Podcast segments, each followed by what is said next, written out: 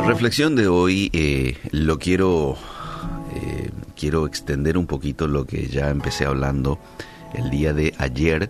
Y ayer decíamos de que en Lucas capítulo 1 varias veces Dios le dice a diferentes personas, no temas. Hoy sabemos que la historia de Navidad es una buena noticia, pero para aquellos que experimentaron la historia de primera mano, la noticia los asustó en gran manera porque era algo raro que un ángel se te aparezca y te diera una información como la que les dio allí a Zacarías, a María, a José, ¿verdad? Entonces le dice, no temas. Los tipos de temores que existieron en torno al nacimiento de Jesús y que siguen vigentes hoy en día. Número uno, el temor a estar decepcionado. ¿Recordás a Zacarías y a Elizabeth? Habían orado durante años para tener un bebé, pero no lo habían logrado. Tenían un revés tras otro. Entonces cuando Zacarías descubre que Elizabeth estaba embarazada, su primer instinto fue el de la incredulidad. Tenía temor de hacerse ilusiones y luego quedar una vez más decepcionado. Las decepciones las vamos a tener muchas veces y por ello dice el Salmo 55.2, echa sobre Jehová tu carga y Él te sustentará. Temor a estar decepcionado. ¿Cuántas veces nosotros también tenemos este tipo de temor? A estar decepcionado. Que Dios nos ayude a poder hacer frente a este tipo de temor. Luego está el temor a la insuficiencia. Decíamos que María, una joven campesina que planeaba casarse, un ángel la irrumpe, irrumpe su plan diciéndole que bueno, iba a quedar embarazada de nada más y nada menos que del Hijo de Dios. El pánico, el temor la querían inundar porque se sentía insuficiente para algo así.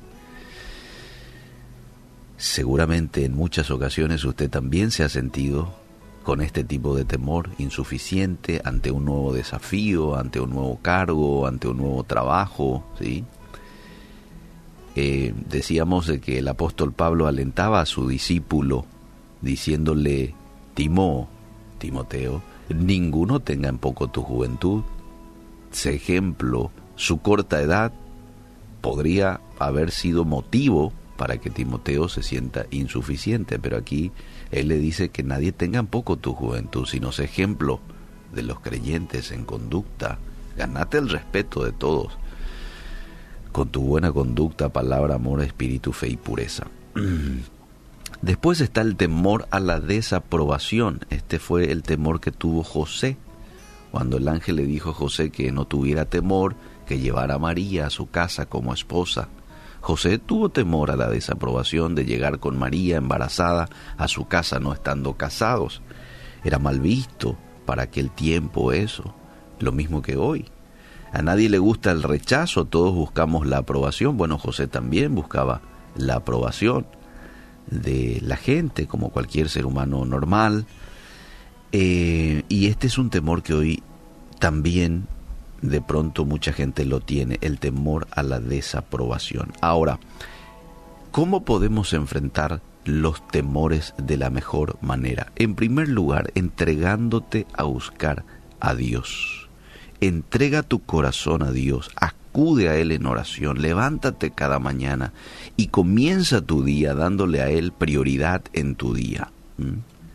Podés orar todos los días de esta manera, por ejemplo, Señor, te entrego este día, te entrego mi pasado, te entrego mi presente, te entrego mi futuro, mi vida, mi familia y todo lo que tengo te pertenece.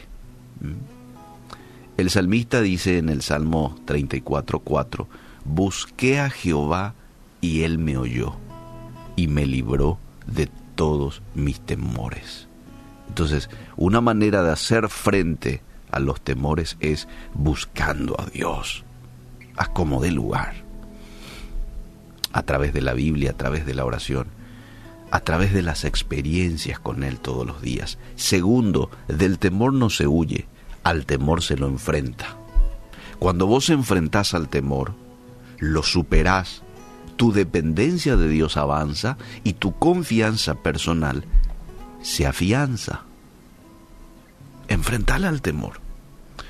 Número tres, deja de escuchar las voces del temor. Voces temerosas están en todas partes. Si andas con gente temerosa, te vas a volver un temeroso. Entonces, cerra tus oídos a esas voces de temor. Cerra tus ojos de leer tanta información que este, lo que desea es que tengas temor. Hace un paréntesis, si es necesario, de leer informaciones, porque hoy muchas informaciones que encontramos en los diferentes medios apuntan a que tengas temor. Y aquí este consejo es precisamente de que vos este, puedas dejar de escuchar las voces de temor. Dice Proverbios 13:20, el que anda con sabios, sabio será. Con quien yo esté, esto va a influenciar necesariamente conmigo. Si ando con sabios, voy a ser sabios. Si ando con temerosos, voy a ser temeroso. Cuarto, cuarto consejo para poder enfrentar los temores de la mejor manera. Basa tus esperanzas en las promesas de Dios. La esperanza no se puede basar en lo que pensás, en la experiencia, en tu capacidad. Sí, quizás sos una persona muy, muy preparada, muy capaz, pero no bases en eso tu esperanza. Basa en Dios y en lo que Él promete. David escribió en el Salmo 56.3, pero cuando tengo miedo, en ti pondré mi confianza. ¿Mm? La buena noticia de la Navidad, mis queridos amigos, es que Jesús nació. Y con su nacimiento trajo seguridad, con la cual tenemos victoria contra el temor. ¿Mm? Con ese nacimiento, la seguridad que Jesús trae a la humanidad es seguridad que somos amados por Él, Juan 3:16, seguridad de libertad del pecado, Mateo 1:21, y seguridad de la vida eterna. ¿Mm? Hoy la Navidad es una evidencia de que somos amados por Dios, de que tenemos seguridad de libertad completa del pecado, y la Navidad también es una evidencia de que hoy las puertas se abrieron, la posibilidad está, el regalo está sobre la mesa, el regalo de la vida eterna. ¿Qué esperas para acercarte a la mesa? Esto es autoservice. Ya el regalo está. Está para todo aquel. De tal manera amó Dios al mundo que ha dado a su Hijo unigénito, para que todo aquel que en Él crea, para que todo aquel que se acerque a la mesa y tome del regalo a través de la fe, pueda ser un hijo de Dios. Acércate a la mesa, agradeciendo a Dios por haber venido por haber nacido y por haberte dado esta oportunidad tan especial de recomenzar en tu relación con Dios.